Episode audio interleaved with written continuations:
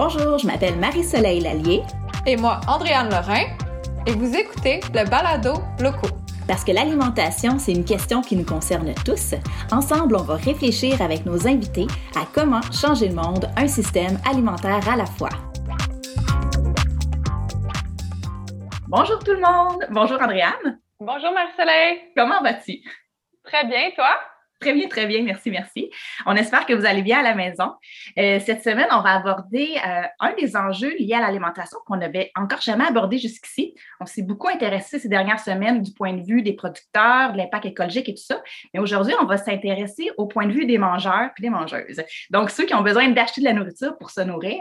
Puis on va se poser un peu la question, mais c'est quoi le juste prix quand on est dans une posture de mangeur? Donc, est-ce que c'est normal qu'aujourd'hui, en 2021, au Québec, pour manger et avoir accès une alimentation saine, on a besoin d'avoir assez d'argent. Donc, pour discuter de cet enjeu-là, qui est pour nous au cœur de notre problématique en tant qu'épicière, puis Andréane pourrait vous en parler un bon bout, il faut trouver le juste prix entre payer bien nos producteurs puis s'assurer que les aliments restent abordables à tout le monde. Et ça, je pense que c'est un équilibre qui n'est pas toujours facile à trouver, Andréane. Hein? Euh, ben, on y travaille. On fait un travail en continu.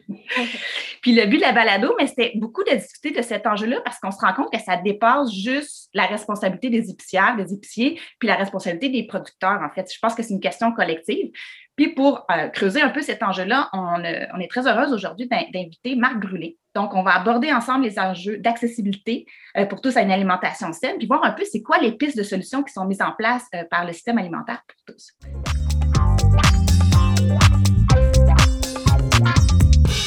Donc, ben, sans plus tarder, bonjour Marc Brûlé. Bonjour Marie-Soleil, bonjour Andréane. Alors, je vais commencer par me présenter rapidement possible. Ben oui, ben Donc, euh, je suis euh, issu de l'hôtellerie de la restauration. J'ai fait ce métier-là pendant 25 ans et j'ai travaillé par la suite à Moisson Montréal euh, au niveau de la liaison communautaire et après ça, à venir d'enfants pour travailler au niveau de la petite enfance sur des projets qui étaient reliés à la petite enfance. Par la suite, ben, c'est là que je suis arrivé avec le volet du système alimentaire pour tous de Montréal-Nord et la gestion du projet Panier Futé Coop qui était issu à l'époque et à l'origine du système alimentaire pour tous.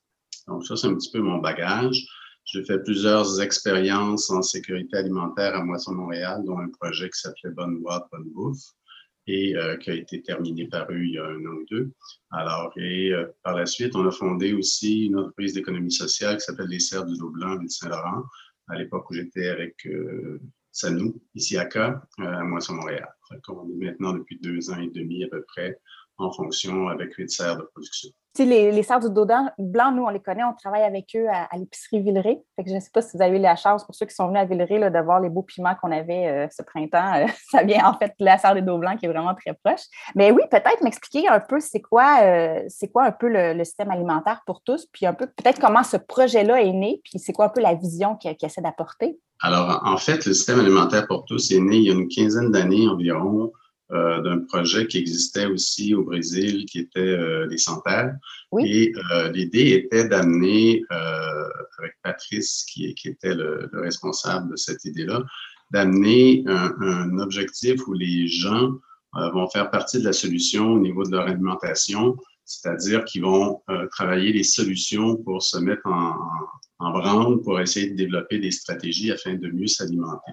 Ce système-là qui a été mis en place, amener les résidents de Montréal-Nord, euh, des citoyens, à se poser la question sur leur système alimentaire, aussi avec des organismes communautaires qui travaillent en alimentation. Dans ce processus-là, il y a eu des rencontres qui se sont faites euh, plusieurs fois par année, on les appelait les grands rendez-vous.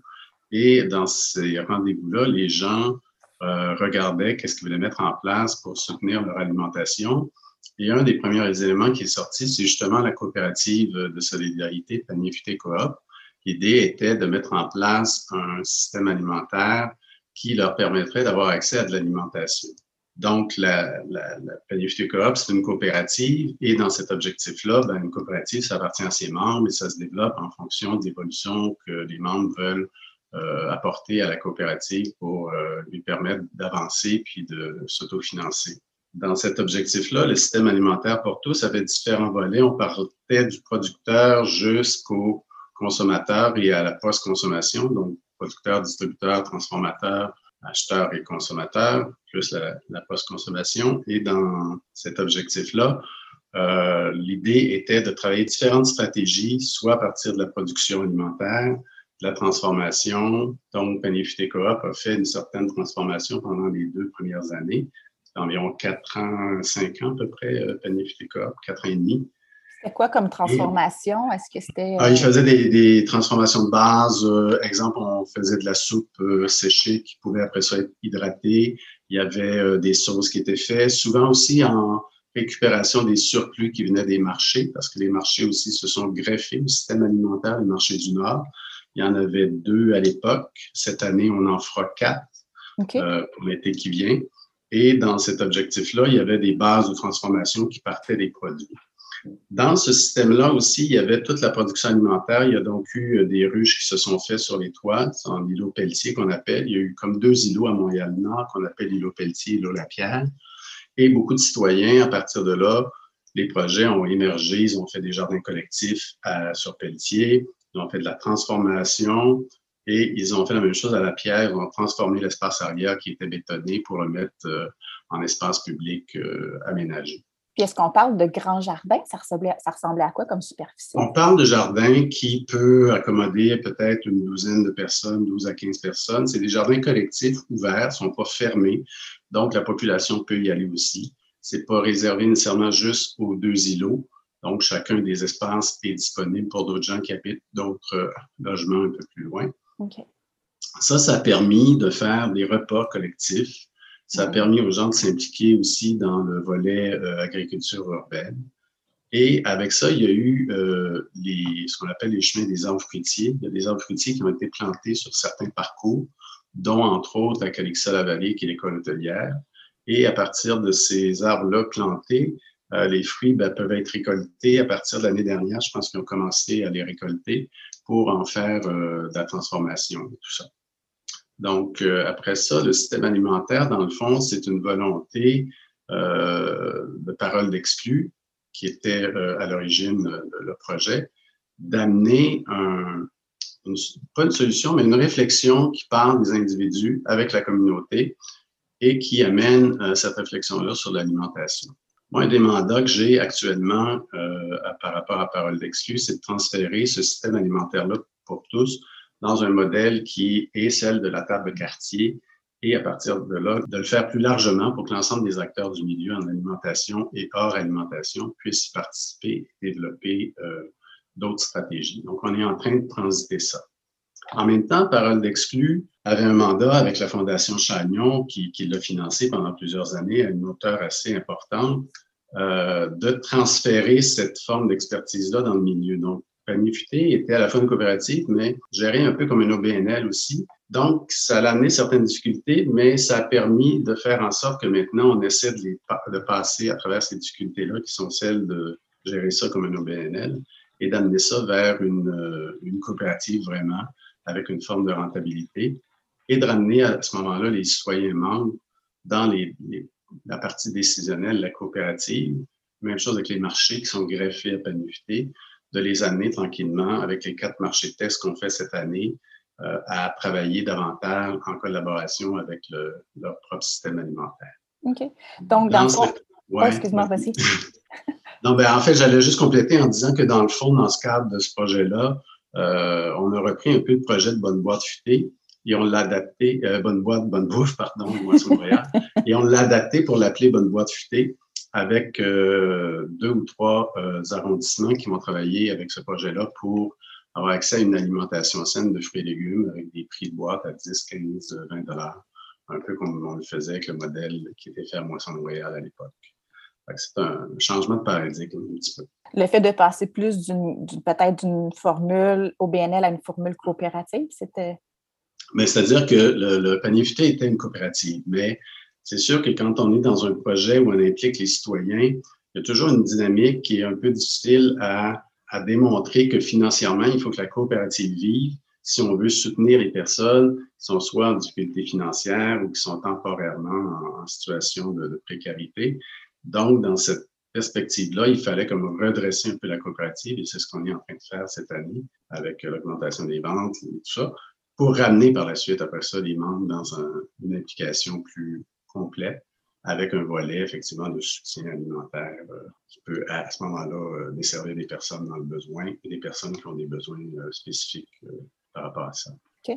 Ce que je trouve intéressant dans, le modèle du système alimentaire pour tous, en tout cas, ce que j'avais saisi, je ne suis pas une experte, mais ce que j'avais saisi beaucoup de comment est-ce qu'on on, s'assure que les gens en situation de précarité aient accès à une alimentation saine, c'était beaucoup avec les restants du, du, système alimentaire peut-être plus traditionnel, avec les surplus ou pour éviter le gaspillage alimentaire. Fait que finalement, ce que les gens en situation alimentaire précarisée recevaient, c'était pas nécessairement qu'est-ce qu'ils avaient de besoin comme selon leurs besoins nutritionnels, mais selon plus qu'est-ce qui est disponible puis qu'est-ce qui, qu'est-ce qu'on doit récupérer. J'ai l'impression qu'avec un système alimentaire pour tous, on repart en fait des besoins culturels, des besoins nutritionnels de ces populations-là, puis on essaie de voir bien, comment est-ce qu'on peut les combler sans juste se baser sur les pertes ou les, surplus ou le. Effectivement, c'était l'objectif du système alimentaire pour tous que d'avoir cette, euh, approche-là, euh, sans dénigrer la, partie banque alimentaire qui soutienne aussi les gens, mais d'amener euh, à travers le modèle coopératif la capacité d'avoir une accessibilité alimentaire à un coût moindre. Maintenant, on est dans un paradigme où on n'est pas au Brésil, on n'est pas dans une situation où les gens euh, ont faim et doivent, ont faim dans le sens, si je peux m'exprimer ainsi, et quand on parle des, des, des, sans-terres, c'est des gens qui se sont réappropriés les terres pour pouvoir se nourrir. Ici, au Québec, on n'est pas encore là-dedans. c'est très difficile à un moment donné de euh, pouvoir développer une mobilisation citoyenne qui mm. vise une réappropriation de l'espace agricole ou de l'espace euh, vente de produits. Le modèle coopératif, à mon avis, est un hybride entre ça et ça permet peut-être euh, une prise en charge citoyenne d'une entreprise d'économie sociale qui est la coopérative. Et ça, malheureusement, il y en a beaucoup au Québec, des grosses coopératives. Le Québec est euh, la plus grande province où il y a le plus de coopératives. Dans cet objectif-là, comment on essaie de combler cet élément-là de euh, d'insécurité alimentaire qui, qui, aussi amène d'autres questions euh, qui, à mon avis, sont paradoxales, c'est-à-dire le salaire minimum garanti et comment on fait en sorte qu'on se sort euh, d'un système alimentaire de soutien d'urgence. À mon avis, il y a des structures à repenser à ce niveau-là par rapport à un système alimentaire qui ne fait que fournir des aliments sur le marché, les rejeter parce qu'on ne peut pas les vendre. Alors moi, j'amène, une théorie qui m'amène à, dire que quelque part, euh, les producteurs, quand ils produisent, euh, ont un besoin de vendre leurs produits. Ils n'ont pas de le donner. Donc, dans cet objectif-là, comment on soutient les familles ou les ménages qui, eux, ont besoin de s'alimenter correctement dans une épicerie comme tout le monde, ou dans un milieu euh, coopératif comme Panifuté, il faut mettre en place des systèmes financiers adéquats pour les soutenir. Sinon, on tombe dans le, le paradigme de la, du soutien alimentaire qui, à mon avis, est un, cercle vicieux dans lequel on peut s'enfoncer rapidement et ça ne permet pas au producteur de vendre son volume alimentaire à un prix équitable. Mm-hmm. Après ça, on peut parler effectivement d'agriculture urbaine, dans périphérie et tout ça, mais c'est là que ça m'amène dans mes réflexions par rapport à ça. Puis je pense que je te rejoins un peu sur ce que tu dis. Effectivement, il n'y a pas, peut-être, on n'est pas la, la, situation du Brésil où il y a effectivement un grand mouvement de réappropriation des terres. Par contre, nous, ça fait quand même plusieurs petits producteurs avec qui on discute dans la balado. Puis il y a toute cette question-là qu'aujourd'hui, quand tu es un maraîcher de la relève, un paysan, un agriculteur qui veut faire ça à échelle humaine, mais l'accessibilité des terres est rendue très difficile parce que c'est excessivement cher. Fait que je vois ici peut-être euh, peut-être que la partie réappropriation des terres pourrait être prise en charge en fait par la relève agricole qui a envie de nourrir faire une agriculture pour nourrir la communauté locale, puis que les gens qui pourraient produire ces aliments-là, ça pourrait peut-être être, aujourd'hui les populations défavorisées qui n'ont pas accès à ça. Puis peut-être quand les deux, comme tu disais, mais il pourrait y avoir une structure peut-être au niveau municipal, peut-être au niveau provincial, où ce qu'on pourrait dire, ben au Québec, sur le territoire du Québec, on s'assure que peu importe ton revenu, tu as accès à un panier de base et voici, on te donne, je ne sais pas moi, 100 dollars par semaine, je dis n'importe quoi. Pour ça, puis cet argent-là servirait aux gens d'avoir l'argent suffisant pour bien se nourrir, puis reste supporter la relève agricole qui serait capable d'avoir un juste prix pour ce qu'elle a de besoin. C'est pour ça qu'on a l'impression que ça sort des. Il faut que ça, soit plus collectif, en fait.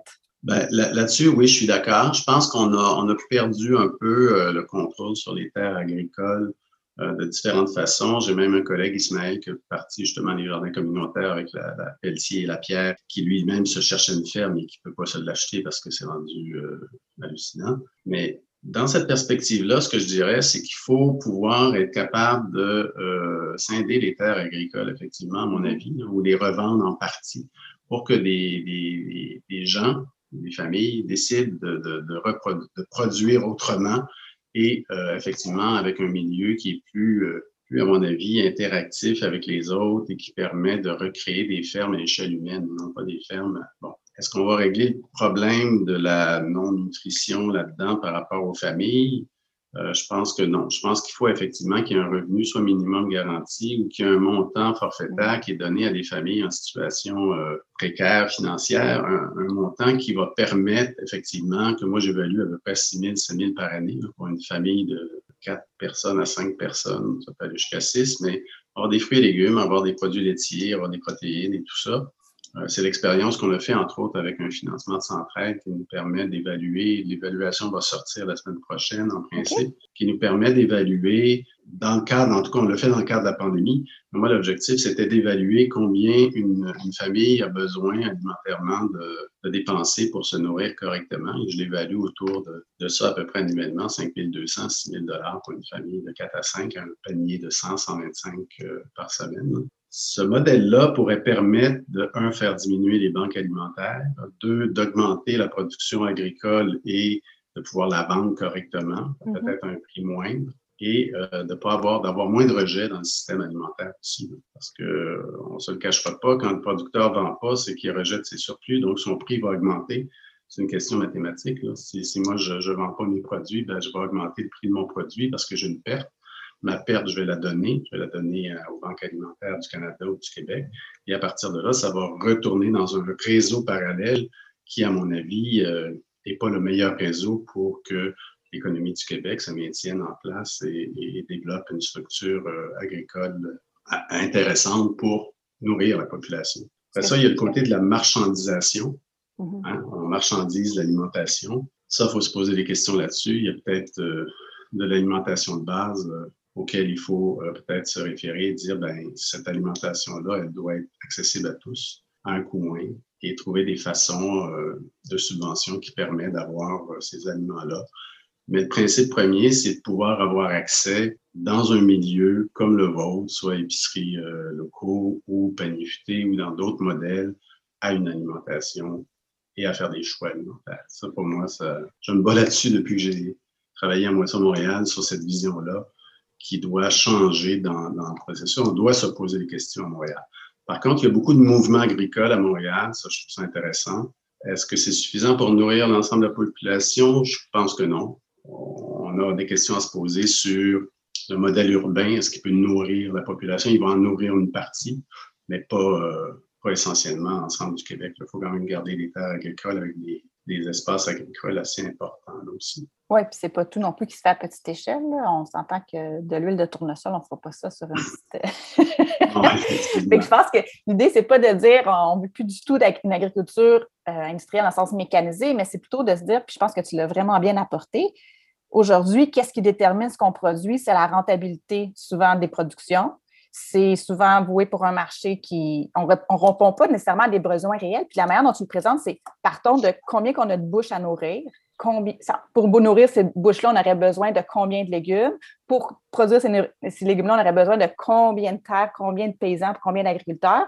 Fait qu'on vient comme planifier, on vient décider de ce qu'on produit, comment on le produit, à qui on le vend, à quel prix. On vient le discuter socialement ce n'est pas quelque chose qui est externalisé aux lois du marché de l'offre et la demande. On vient d'en discuter ensemble puis négocier en fait ces, solutions-là, puis ces, productions-là, puis comment on distribue. Dans, dans, les analyses que j'avais euh, fait à un moment donné, c'est que le, Québec se positionne quand même assez bien par rapport au reste du Canada comme producteur agricole. Il a augmenté sa production agricole depuis, euh, je dirais, une douzaine d'années, une quinzaine d'années, par rapport à d'autres provinces qui, produisent moins et qui sont obligées d'importer. Après ça, il y a le problème du dumping, ce que moi j'appelle le dumping. Moi, travaillant en Moisson Montréal, j'ai pu vraiment voir cette réalité-là c'est-à-dire la réalité de, marchandises qui sont produites, euh, entre autres aux États-Unis ou qui partent du Mexique par les États-Unis puis qui arrivent au Canada et qui, après ça, sont vendues en cours de route une fois, deux fois, trois fois selon le prix du marché ou selon celui qui va l'acheter en cours de route puis qui va le revendre jusqu'à temps qu'il arrive au Québec.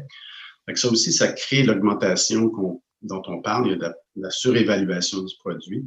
Et souvent, il y a du dumping, c'est-à-dire que je vais produire plus, puis je vais envoyer mes surplus à moindre coût, puis ça va nuire à la production, euh, production agricole ici. Je donne un exemple du chou à un moment donné qui a eu, euh, on était un producteur de chou au Québec assez important et le chou se vendait euh, très peu cher, mais on avait un volume jusqu'à temps que d'autres producteurs arrivent avec des produits similaires, moins chers et ça a créé à ce moment-là une chute de production de chou au Québec. Fait ça, on peut le regarder pour beaucoup d'items comme ça en, agriculture. Moi, quand tu dis ça, j'aurais tendance à regarder un modèle qui est un peu étrange parce qu'on essaie de le défendre, c'est euh, les quotas du lait. Euh, la notion du quota, c'est-à-dire que les producteurs laitiers ont une obligation de, produire en fonction de ce qui est établi le mois antérieur. C'est-à-dire, si on a vendu pour, je sais pas moi, 10 000 litres de lait, on va produire le mois prochain pour peut-être 10 500 litres de lait. S'assurer qu'il y a un équilibre entre l'offre et la demande, c'est toujours ça. Alors, est-ce que l'offre, des fois, dépasse la demande? Oui, souvent. Dans le cas du quota de lait, à mon avis, si on appliquait un système similaire à l'agriculture, sans, sans dénigrer le fait qu'on peut produire pour transformer, mais qu'on ait un, système similaire de base dans lequel on s'assure que la production, elle est là pour l'ensemble des gens, et qu'on s'assure qu'il y a des systèmes économiques qui permettent d'accéder financièrement à l'achat d'aliments, on pourrait travailler après ça différents volets euh, de production. Je reviens avec les, les quotas de lait avec la Fédération des producteurs laitiers, duquel on avait travaillé euh, sur cette vision-là de donner les surplus de lait aux banques alimentaires. Ben, les producteurs laitiers ont pu, après ça, utiliser leur lait pour la transformation dans le fromage. Ils ont pu utiliser leur lait pour faire d'autres types de produits qui, à ce moment-là, reviennent sur le marché et sont disponibles. Dans le fond, quand je dis ça, c'est que je reviens à ton idée de dire comment on peut s'assurer qu'à la base, on a un, processus alimentaire qui permet d'alimenter euh, toutes les personnes au Québec ou toutes les familles et qu'après, oui, s'il y a des surplus, là, on peut, on peut les utiliser à faire autre chose, à les transformer ou à les redonner si on veut, mais qu'on s'assure avant que les gens puissent avoir accès à cette alimentation-là avant de la redonner un système qui soit mis en place. Il y a un modèle que je trouve intéressant, c'est la carte proximité, qui s'est fait l'été dernier à Montréal, entre autres euh, avec la direction de la santé publique qui finance actuellement et le Carrefour alimentaire Centre-Sud. Euh, la carte proximité permet à des familles pendant l'été, pendant trois mois, d'avoir un montant d'argent et de s'acheter des aliments, fruits et légumes dans les marchés euh, solidaires de Montréal. Ça, je trouve que c'est un modèle qui est intéressant parce que là, tu as un modèle qui donne un montant avec la carte et dans lequel les personnes peuvent aller directement acheter leur aliment. Est-ce que c'est à moindre coût? Non, pas nécessairement, mais ça permet à ce que, ce que j'appelle aux producteurs de produire puis de vendre. Parce que c'est toujours, selon moi, la problématique. Ici, au Québec, on est dans un point de rupture, à mon avis, ou un point de bascule dans lequel, si on ne fait pas attention, on va s'en aller davantage vers le don alimentaire que vers la capacité d'acheter parce que les gens n'ont pas de, de revenus monétaires ou n'ont pas de, de surplus monétaire pour pouvoir acheter leur aliment correctement. Hum, je suis tout à fait d'accord avec toi. je pense que c'est de mieux redistribuer la, la, richesse en amont pour que tout le monde ait suffisamment d'argent pour bien s'alimenter. Puis effectivement, la carte de proximité, j'en avais entendu parler, mais euh, comme je ne connaissais pas les détails. Fait l'idée, c'est que, par exemple, euh, une famille va recevoir, mettons, tant de dollars sur sa carte de proximité, puis elle peut aller le dépenser, tu disais, dans des, euh, dans des marchés solidaires. Les marchés solidaires, exemple, il y a le marché euh, Frontenac, il y a le marché Annecy Cartierville, il y a nous, Panier Futé. En le fond, ça passe à travers des organismes qui évaluent un nombre d'individus qui sont qui pourraient avoir accès à cette carte-là. Bon, il y a un volume d'argent, c'est sûr, et ça, ça permet de, de faire des choix qui, qui donnent euh, la carte proximité à des familles qui en ont besoin mm. et d'évaluer à ce moment-là sur une famille d'une personne ou de deux ou de quatre avec un montant d'argent pendant trois mois, euh, de pouvoir faire des achats de fruits et légumes. On parle vraiment de fruits et légumes à ce moment-là dans les marchés publics. Donc, ça, ça favorise effectivement les producteurs. Euh, ça favorise aussi euh, le fait d'avoir une alimentation un peu plus équilibrée par rapport aux personnes qui en ont besoin. Donc, si on étendait un modèle comme ça euh, de façon économique, c'est le même principe qu'on fait des allocations familiales. On pourrait faire la même chose avec un modèle alimentaire, dire, bon, ben, si ton revenu est en votre temps, ben, tu vas avoir un montant qui va s'appeler une carte alimentaire. Puis à ce moment-là, pourquoi ne pas l'avoir pour l'ensemble des, des, épiceries au Québec, l'ensemble des modèles économiques alimentaires qui veulent y participer? C'est l'idée de redonner plus on va permettre aux producteurs de vendre, plus on va permettre de pouvoir transformer, on va avoir de l'employabilité qui va se créer aussi. Plus on, produit, plus on vend, plus les gens s'alimentent correctement. On, met en place un circuit économique qui est beaucoup plus euh, viable pour le Québec. Puis, à mon avis, on fait aussi un double, un double emploi. On évite euh, d'aller à l'hôpital parce qu'on s'alimente mieux peut-être. On, on, passe plus de temps en famille parce qu'on n'est pas là à couvrir l'alimentation dans les banques alimentaires. Donc, est-ce qu'il n'y a pas une réflexion collective à faire là-dessus? puis à dire effectivement comment, euh, tu sais, je reviens à ta notion de se réapproprier les terres. Comment on repense ce modèle-là d'agriculture qui permet justement à des familles ou à des collectifs de se réapproprier un espace d'agriculture? On voit les problématiques que ça cause au niveau des agriculteurs quand ils travaillent sur des grandes terres qui sont là ces jours, qui n'ont pas de relève. Euh, le suicide est là, les, les, les, conditions de vie sont pas toujours faciles. Est-ce qu'on peut refaire des modèles à échelle humaine un peu plus? Ouais. Puis, euh, dans, cette perspective-là, comment, euh, comment se réapproprier notre alimentation? Ben, c'est aussi euh, faire de l'achat local, c'est-à-dire faire de l'achat, favoriser nos producteurs locaux aussi. Euh, et trouver des façons de, de rééquilibrer l'agriculture puis l'alimentation à, à, travers ça. Je donne un modèle au niveau des serres. Euh, nous, on a effectivement un membership, donc les gens achètent, c'est une coopérative, mais on va aussi à d'autres endroits faire des, des, marchés à moindre coût. Donc, ça fait partie du volet social euh, du modèle coopératif, à mon avis, que de favoriser ce type de, de soutien-là. Et dans le fond, à fond, vous vendez, mettons, à prix euh, à plein prix à une certaine partie de, des citoyens. Puis les, les, bénéfices qui sont faits là-dessus permettent de réduire le prix des aliments pour d'autres. En fait, pour que les bénéfices permettent ça, il faudra un volume assez important. En mm. fait, ce qu'on fait, c'est plus de dire on va vendre à un prix régulier à, à, ceux qui sont non membres, on va avoir un prix réduit pour ceux qui sont membres, et on va quand même euh, aller dans des, comme là, on va à Place Benoît, en fait, et on fait un marché dans lequel les prix sont réduits parce que c'est une zone, ce qu'on appelle dévitalisée ou défavorisée. Donc, pour moi, c'est le côté social de la coopérative.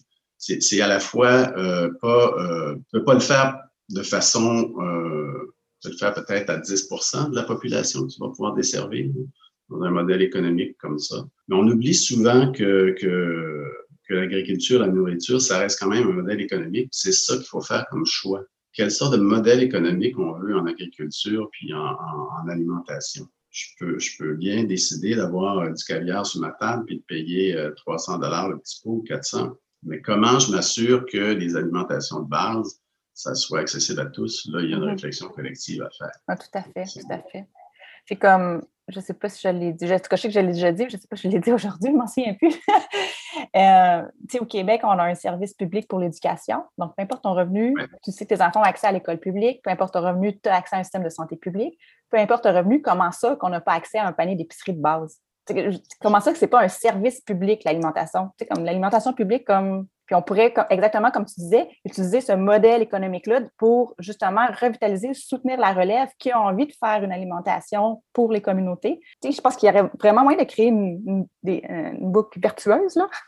Ben, c'est-à-dire, oui, puis là, ça, ça amène d'autres réflexions qui sont économiques, c'est-à-dire comment tu soutiens ces gens-là qui veulent s'en aller justement en agriculture? Ben, à ce moment-là, soutiens-les par euh, l'achat des terres ou soutiens-les par euh, l'achat locatif de certaines terres peut-être, et faire en sorte que euh, on, reprenne euh, ces espaces-là qui appartiennent à tout le monde. On se rappellera que, que l'agriculture, les terres ont été données à l'époque. Et euh, l'agriculture, on, faisait des marchés partout dans tous les, les villes, les villages quasiment. Et aujourd'hui, on fait plus ça. Là. On, est, on, est, dans des supermarchés, on est dans des zones où il y a énormément de population et on, on oublie les zones dévitalisées. Fait que c'est un petit peu ça qu'il faut comme revoir ou repenser. Quand on a eu des, on va parler des grosses épiceries, on les nommera pas, mais les, grosses épiceries ou chaînes, parfois se sont installées dans des zones très, très urbaines et densifiées et se sont exclues de zones euh, moins, moins densifiées, ce qui a créé les fameux déserts alimentaires. Et cette dynamique-là, ben, c'est le Québec qui l'a créé aussi en donnant euh, la capacité de concentrer parfois euh, l'alimentation à travers des grosses chaînes alimentaires. Pas que je suis contre les grosses chaînes alimentaires, mais je voudrais que des fois, il y ait un modèle où il y a des modèles un peu plus euh, socialement euh, viables économiquement aussi pour les gens. Un peu comme vous le faites probablement avec euh, l'épicerie locaux dans, dans les, quatre milieux où vous êtes. Ça permet probablement à une population d'avoir accès localement à des fruits et légumes frais comme des serres et tout ça ou comme d'autres produits. Et, c'est peut-être de, revoir comment on, travaille ensemble. Il y, a, beaucoup de, facteurs qui font en sorte qu'aujourd'hui, on peut penser qu'il y a une espèce de réveil. Moi, je le vois à Montréal un peu avec différents volets d'agriculture urbaine qui se réalisent mais aussi euh, des fois avec la mutualisation des achats auprès de producteurs locaux agricoles, mm-hmm. comme euh, qui, étaient, qui sont maintenant sur P9. Donc, dans ces processus-là, ça peut permettre effectivement d'augmenter l'accessibilité et, je pas de réduire les coûts, mais d'avoir un juste coût. Mais c'est un problème, c'est un problème de société. On devra, euh, on devra réfléchir, pas dans dix ans, mais dans les deux prochaines années, sur quel modèle économique on veut. Est-ce qu'on veut un, je dire un, mot qui peut être dangereux des fois, mais un modèle économique qui nous amène euh, à avoir une population qui dépend de l'aide alimentaire ou on veut un modèle économique qui permet à la population de se sortir de cette aide alimentaire-là et euh, d'avoir accès à tout le monde comme un travail, donc de relancer l'économie à travers l'agriculture. Je pense que l'agriculture, l'alimentation avec le logement et, l'habillement, c'est les trois pierres angulaires. C'est la pyramide de Maslow, mais l'idée, c'est que l'alimentation, une fois que tu t'en sors, ben, tu peux passer aussi à autre chose. Donc, si tu te permets d'avoir euh, dans ton milieu accès à une alimentation de qualité saine et économiquement viable, ben là, tu vas avoir accès après ça à autre chose. Tu vas moins, tu vas pouvoir avoir un logement peut-être plus décent parce que tu vas mettre plus de sous là-dessus. Tu vas peut-être, bon, est-ce qu'on règle le problème en deux jours? Non, mais il faut se pencher là-dessus. Il faut vraiment se pencher là-dessus. À mon avis, on est rendu là. Ça serait quoi, selon toi, les prochaines étapes? Là, je sais que tu avais parlé de peut-être changer d'échelle, d'amener euh, le projet de bonne boîte futée à la table de quartier, puis comme élargir ça. Ce serait quoi, selon toi, les prochaines étapes qui pourraient nous amener vers justement peut-être l'émergence d'un modèle alternatif ou du moins euh, parallèle? Ben, je, reviens à le modèle alternatif. Une coopérative, pour moi, c'est un modèle alternatif parce qu'il a à la fois euh, une obligation de viabilité économique. Donc, euh, tu t'en sors pas, je veux dire, tu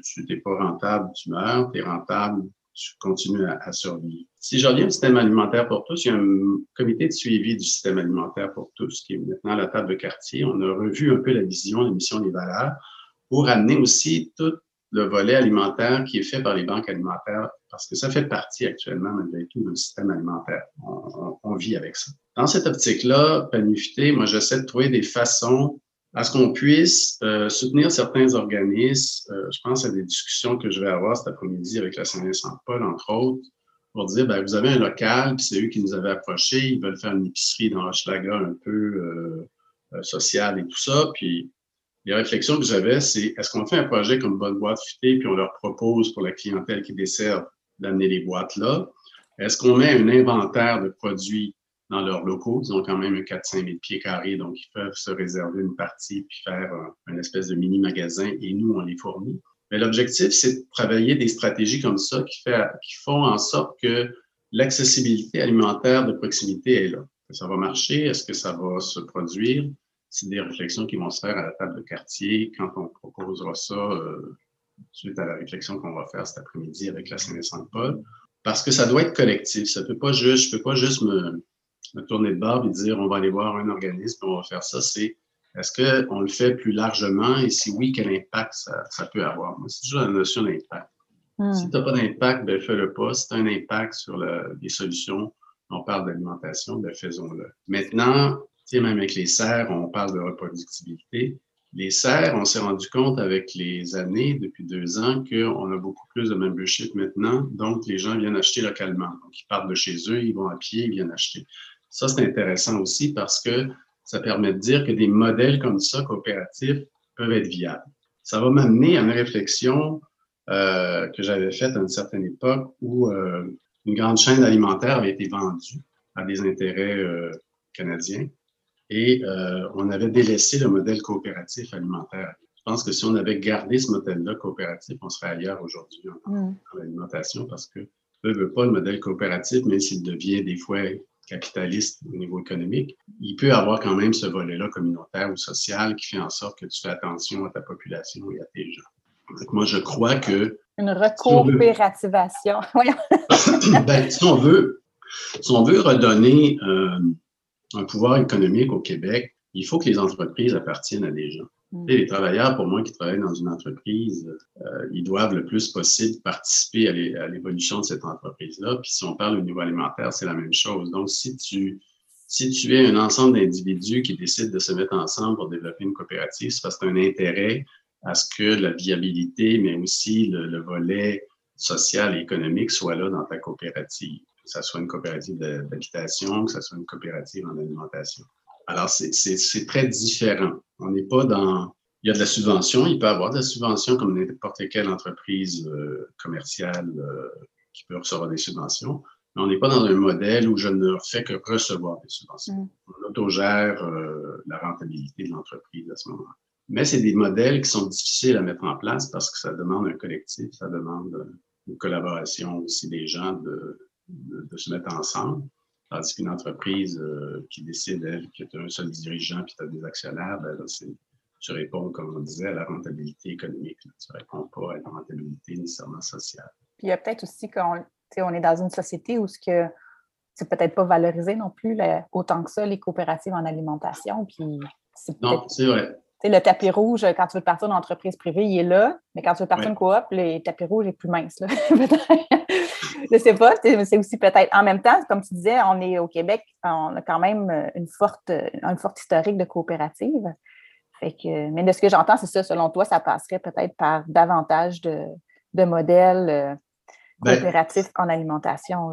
En fait, je reviens à l'idée, ça, passe par ce modèle-là, oui, c'est pas l'exclusif, mais je pense plus de regarder ou de financer des individus ou des groupes d'individus qui ont des idées pour relancer des modèles euh, économiques alimentaires. Donc, est-ce que c'est, euh, on parle de financer des serres aujourd'hui, oui, OK, financer des serres qui ont déjà 50 serres ou financer des modèles de serres qui en ont 7, 8, 9 et qui sont à mm-hmm. échelle humaine. Exact. Euh, bon, il y a la notion de rentabilité. Est-ce que 8 serres, c'est assez rentable? Peut-être que 12 serres, ça devient rentable. Est-ce que j'en veux 50 euh, dans 10 ans ou j'en veux juste 12, puis on en mettra 12 ailleurs, puis on en mettra 12 ailleurs, puis c'est cette réflexion-là qu'il faut faire sur, sur, un modèle économique euh, alimentaire. Et à mon avis, on, on y va vers euh, une échelle grandiose pour produire. Je vais juste donner l'exemple du porc où on n'avait pas besoin de produire du porc au Québec, mais on le produit pour l'exportation. C'est sûr que ça amène des revenus agricoles, mais est-ce que c'est la bonne idée? Je ne suis pas sûr. Donc, euh, là, je prends l'exemple du porc. je ne veux pas dénigrer, les producteurs de porc, mais il faut se poser ces réflexions-là. C'est quoi qu'on veut? Est-ce qu'on veut juste avoir un, revenu financier très euh, lucratif ou on veut avoir un revenu financier qui sert à la population et qui permet. Fait que oui, moi, ça passe aussi par, euh, je dirais peut-être 10 à 15, 20% va passer par de l'agriculture de proximité c'est-à-dire à la fois urbaine et périurbaine. Donc, des espaces qui existent qu'on peut collectivement réutiliser. ça se fait à Montréal, entre autres, à Ville-Bizarre, à Pierrefonds, à des espaces qu'on se réapproprie collectivement, que les gens partagent euh, les revenus les dépenses. Fait ça, c'est intéressant. Puis après ça, il faut que les municipalités, ça c'est un point qu'on n'a peut-être pas abordé, mais il faut que les municipalités soient euh, de concert, mais en harmonie avec une vision de développement euh, qui vise la population locale. Peu importe que ce soit de Montréal ou des arrondissements, ou que ce soit d'autres endroits au Québec, dans des, villages, mais qu'il y ait une vision collective de l'alimentation. On, va se sortir de ça à partir du moment où il y aura des mouvements qui vont faire en sorte qu'il euh, y aurait cette réflexion-là plus approfondie sur l'ensemble de l'utilisation euh, des terres agricoles de façon collective. Et, bon, c'est sûr que les terres agricoles appartiennent à des familles, des fois, ou à des communautés, mais rachetons-les collectivement, rachetons-les par le, je ne dis pas des socialiser, mais je dis de les, racheter correctement pour pouvoir les redonner en partie à d'autres euh, agriculteurs qui veulent. Euh, oui, puis il y a tout le concept de, de FUSA, de FUSA, fiducie d'utilité sociale agroécologique, qui est exactement ça qui est de sortir la terre du marché, la mettre à perpétuité dans une fiducie. Ah, par la suite, c'est le droit d'usage. Tu n'as plus besoin de t'endetter, tu as simplement besoin de prendre soin de cette terre-là, puis t'assurer que ce que tu produis respecte la mission de la, de fiducie. Là. Bon, ben à ce moment-là, tu vois, ça, c'est vraiment, là, tu t'amènes un élément qui, pour moi, est très intéressant, effectivement, parce que tu deviens à un usage qui n'est pas marchandisé, mais qui est usage de la terre à des fins de production, mais des fins de production pour nourrir les gens. Il y a toujours une notion de, rentabilité. On est dans un système capitaliste, on n'est pas comme je dis au Brésil. Donc, cette notion-là, il ne faut jamais l'évacuer aussi quand on travaille en mobilisation avec des citoyens qui ont des difficultés euh, économiques, sociales ou financières. Il faut trouver des stratégies pour les amener à bâtir. Je, vais donner l'exemple du miel qui s'est fait à, Montréal-Nord sur les toits. Euh, c'est un projet qui peut aller inévitablement à un moment ou l'autre en économie sociale et se développer, se multiplier. Ils sont à la phase maintenant de, de, de pouvoir vendre leurs produits à petite échelle. Mais pour moi, c'est parti des citoyens de Montréal-Nord. C'est parti de l'idée du système alimentaire pour tous. Mm-hmm. Même chose avec l'agriculture urbaine qui s'est fait dans, Place Pelletier et Espace La Pierre et Pelletier. Les gens ont, font un jardin, le récupèrent, transforment l'alimentaire, mangent ensemble ou le redonnent à des gens qui en ont besoin. On, on est dans ces mécanismes-là et ça, ça demande la mobilisation de communauté assez importante parce que tu dois travailler avec les gens pour les amener ailleurs. C'est un petit peu ce que je disais par rapport au modèle de Panifuté qui, est, qui était un modèle similaire. On parle des gens, des citoyens comme une idée qui, qui veulent développer quelque chose, mais à un moment donné, tu arrives à une phase où tu dois te concentrer pour la rentabilité de ton entreprise. Et par la suite, comme on est en train de le faire ou on va le faire d'ici un an, de ramener les gens dans, dans cette mécanique-là. Le système alimentaire pour tous à Montréal-Nord, dans sa deuxième vision, dans sa deuxième phase, a mis le citoyen au cœur de l'action. Dans la première vision, c'était la création d'entreprises alimentaires. Donc, ça a été panifié, ça a été les marchés, l'agriculture et euh, un peu la transformation, mais que c'est moins, c'est moins développé dans cette deuxième phase de vision-là, à mon avis, il faut revenir avec des modèles où le citoyen va reparticiper au développement du système alimentaire pour tous. Ça va être différent. ça Ça va créer, exact, ça va créer de la communauté. Ce qu'un un acte d'achat ne peut pas créer. Le fait d'avoir fait pousser ensemble, de transformer ensemble, de manger ensemble. Puis, même, je pense qu'on s'est socialisé autour de la nourriture. Tu sais, le fait de, de, partager ensemble ces savoir-faire-là, tout ça, ça crée des relations beaucoup plus profondes que de juste acheter, manger sur le pouce puis euh, mettre ça au micro-ondes, Effectivement. Quand, les gens ont parti le, jardin communautaire à, à Pelletier, euh, ils ont une vision aussi maintenant qui les amène à vouloir transformer des aliments à vouloir même euh, faire un magasin, un petit magasin euh, général qu'ils appellent. Je trouvais ça cute parce que ça nous amène à une époque. Mais ça part de la volonté de quelques citoyens qui ont cette envie-là d'aller un petit peu plus loin. Maintenant, il faut, soutenir ces gens-là dans la structure qu'ils veulent mettre en place et dans ces objectifs-là, c'est de trouver des personnes qui vont les aider à développer leur projet. Mais ça amène cette réflexion-là de s'approprier quelque chose. On parle ici d'alimentation, pour, pour aller de l'avant vers euh, des projets, puis vers une, perspective plus euh, de socialisation aussi. Ça permet ça. Et euh, d'avoir accès à de l'alimentation. Mm-hmm. C'est primordial. Puis de développer tous les rôles de l'alimentation, qui n'est pas juste de fournir des calories, mais justement d'apprendre à vivre ensemble, puis de, partager, puis de célébrer. on mange souvent quand on ben, célèbre. Ça amène, ça amène aussi, ça a amené aussi différentes cultures à faire différents mets et à les partager, entre autres à Espace La Pierre. Euh, ça, ça a permis ça aussi. Euh, puis, tu sais, des fois, on dit socialement, faisant pour deux, qui est un organisme qui est venu soutenir à un moment donné, euh, pendant la pandémie, l'aide alimentaire par des, des plats transformés. Euh, c'est eux qui vont soutenir aussi maintenant ces, ces gens-là pour travailler le magasin général. Donc, pour moi, ça, ça fait partie des, processus qu'il faut se réapproprier, d'accepter de, travailler ensemble pour changer des choses. Oui, tout à fait. je ne sais pas, Andréane, si tu avais d'autres questions pour Marc euh, avant que je pose la question finale de son, futur idéal. ben, oui, mais je trouve ça super intéressant puis de, voir comment c'est réfléchi et tout. Puis moi, des questions, une question peut-être plus concrètement, mettons c'est quoi, mettons, que, qu'on voudrait avoir comme aliment ou produit pour tous?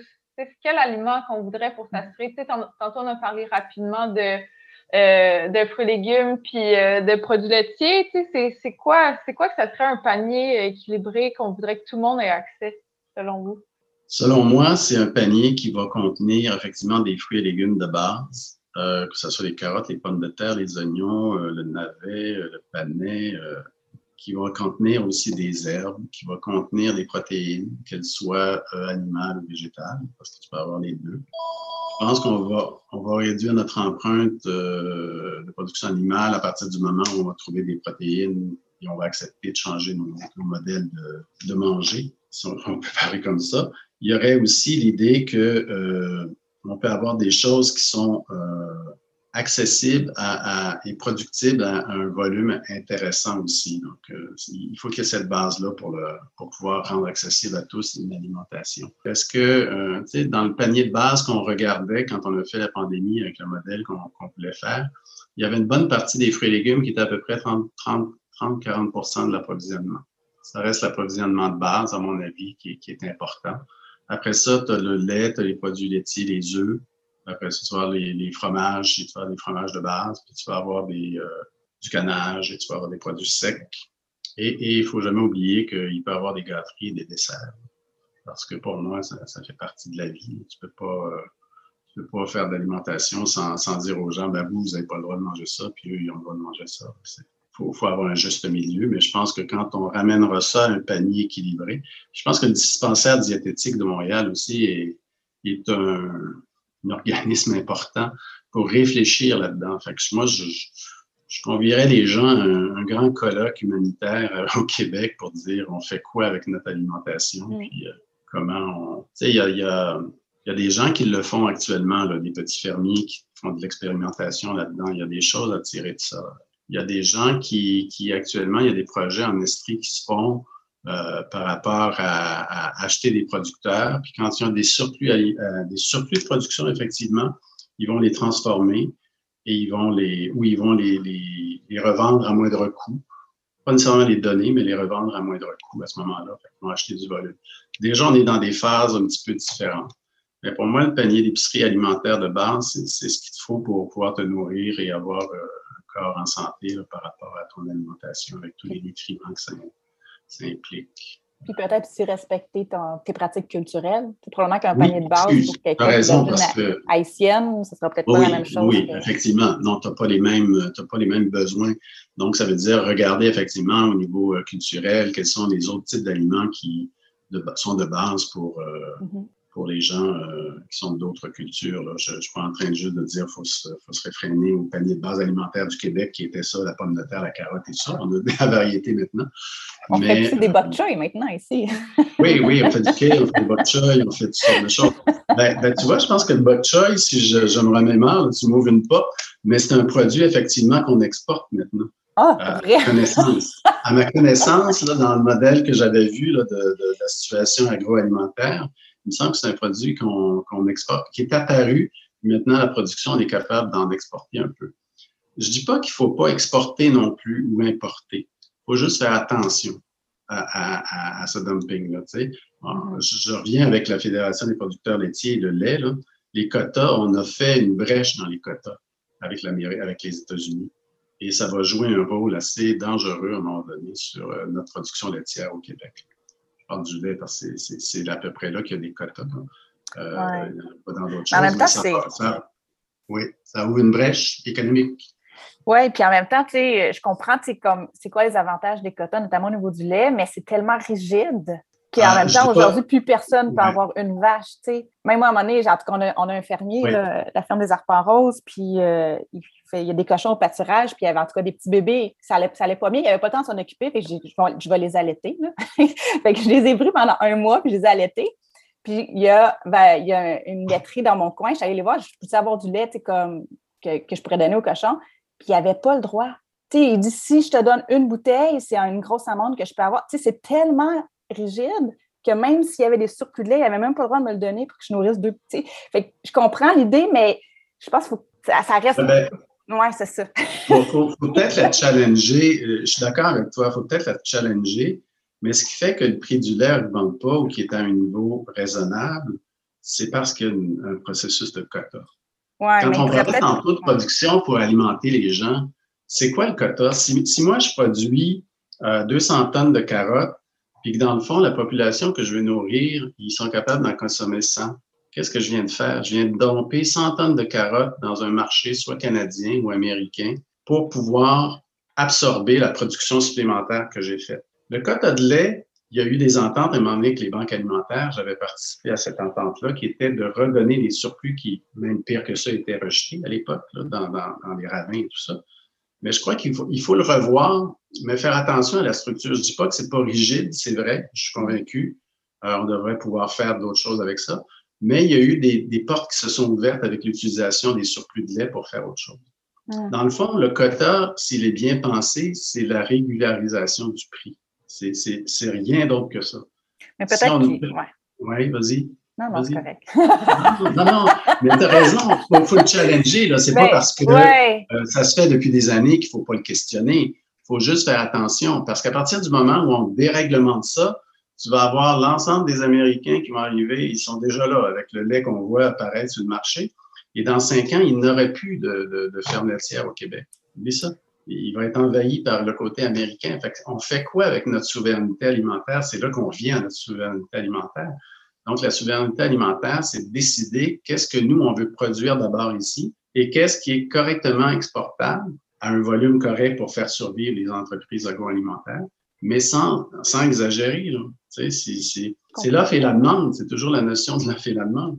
C'est juste que mon point, c'est que dans qui décide qu'est-ce qu'on produit, aujourd'hui, c'est assez limité au Québec, ceux qui peuvent se prononcer. Ah, ben, je pense que c'est un peu l'idée qu'on avait, c'est qu'est-ce qu'on produit sur les terres agricoles au Québec? Moi, on ne m'a jamais demandé mon avis là, en tant que citoyenne. Non, parce que c'est le marché qui va le décider. C'est ça. c'est ça que je veux dire, tu comme, pas, c'est pas un nom catégorique au quota, mais comme il faudrait que collectivement, en tant que citoyen, on puisse se prononcer sur ben, déjà qu'on sache combien qu'on a de terre agricole, qu'est-ce qu'on fait avec, qu'est-ce qu'on a envie de manger, on a combien de bouches à nourrir, combien, tu sais, cette discussion-là, collectivement, on ne l'a jamais eue. Puis je pense que c'est, on prend pour acquis que c'est le marché qui s'en occupe, mais on, s'en rend bien compte, ça ne fonctionne pas très bien.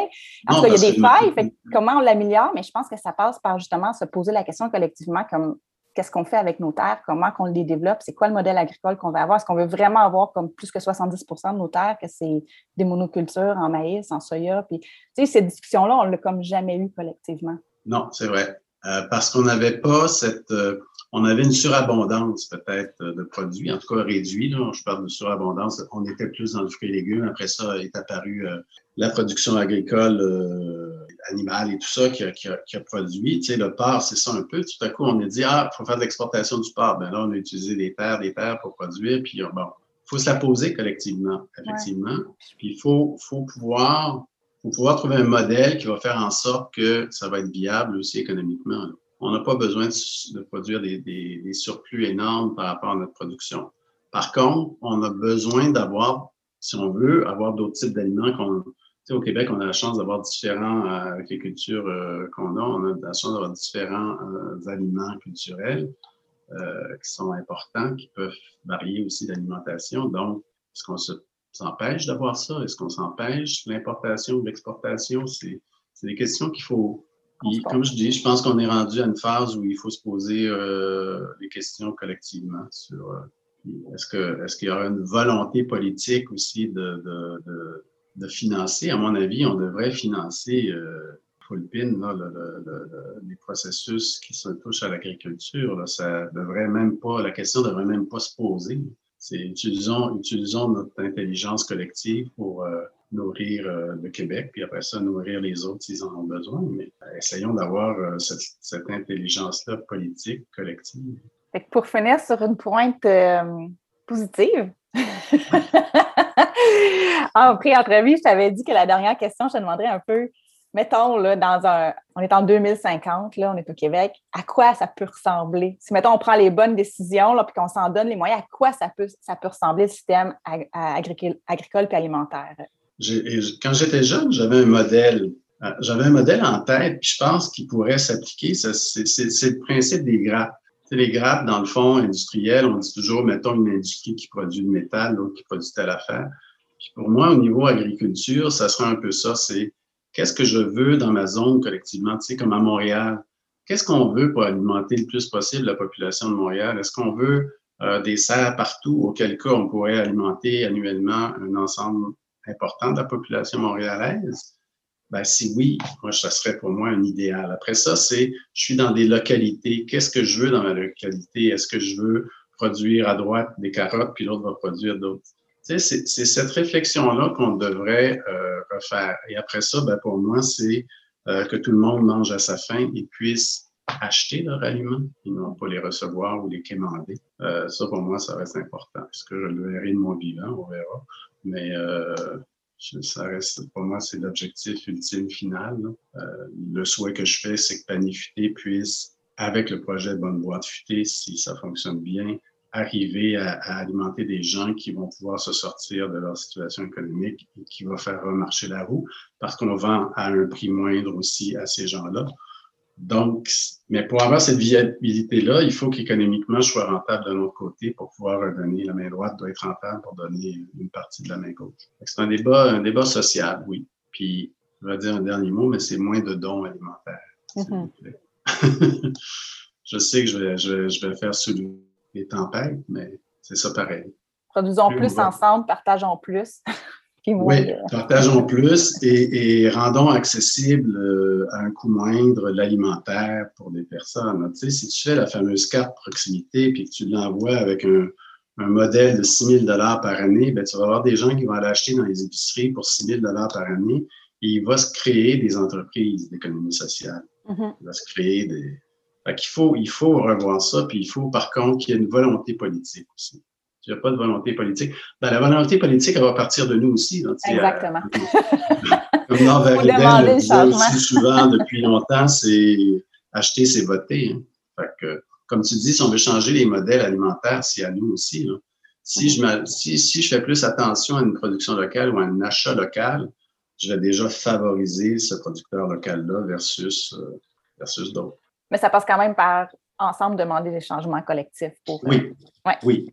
On est d'accord. Donc, donc faire des, des, des, des, panels, faire des colloques, faire des, des réflexions collectives, puis ramasser ça, puis dire c'est quoi qu'on veut effectivement, puis comment, comment on peut y arriver. Mais je pense que tout seul, moi, je ne pourrais pas jamais y arriver, mais je suis sûr qu'il y a plein de gens qui. Moi, je le vois l'énergie qui se développe actuellement par rapport à ça, puis je me dis, mon Dieu, je voudrais revenir 30 ans en arrière, être de ce mouvement-là, mais ça, existe chez les jeunes. Là, je dis jeune parce que j'ai quand même un âge ça existe. Continuons à le, vouloir. Ben, un grand merci, Marc. C'était vraiment intéressant comme, euh, discussion. Puis ben, bonne chance dans les prochaines étapes pour euh, le système alimentaire pour tous. Puis tiens-nous au courant de la suite des choses. On va mettre les liens euh, en dessous de notre page pour les gens qui sont curieux et qui veulent aller voir. Puis si jamais on veut vous encourager, vous suivre, tout ça, ce serait quoi les meilleurs moyens? Ben, vous pouvez aller sur Panier Futé euh, Coop. Euh, vous allez avoir à peu près le Facebook. Vous allez avoir aussi le site Internet transactionnel et euh, tout ce qui va suivre avec ça. Puis aller sur euh, les marchés du Nord. Il y a un autre site qui est, qui est les marchés du Nord. Il y a le site euh, Parole d'exclus pour voir comment on va évoluer parce que Parole d'exclus aussi est en transformation de sa vision, sa mission, ses valeurs cette année, entre autres. Là. C'est, en le fond, c'est la dynamique d'un projet de 10 ans, 12 ans qu'il faut réanalyser puis remettre en, développement différemment. C'est un, petit peu Moi, ça, j'appelle ça le, carrefour giratoire. après 12 ans, on est arrivé à quelque chose, puis là, ben, chacun va prendre des, chemins, mais ce qui est intéressant, c'est de voir si dans deux ans, trois ans, Panifité a, réussi à se redonner une, vision collective à ses membres d'un modèle économique qui va être euh, différent et, je ne dis pas qu'avec Andréane, on est supposé regarder ou avec toi ou avec quelqu'un d'autre pour euh, vous soutenir au niveau des achats aussi des producteurs locaux. Là. Fait que ça, c'est un. J'ai remis ça entre les mains de, la personne qui s'occupe des achats chez nous qui Génial. Parfait. Un grand Avec plaisir. Merci à vous deux. J'espère que ça a bien été. Ben, j'ai parlé beaucoup. Ben, c'est parfait, c'est ça l'objectif. Alors, vous, vous me direz c'est quoi la suite des choses?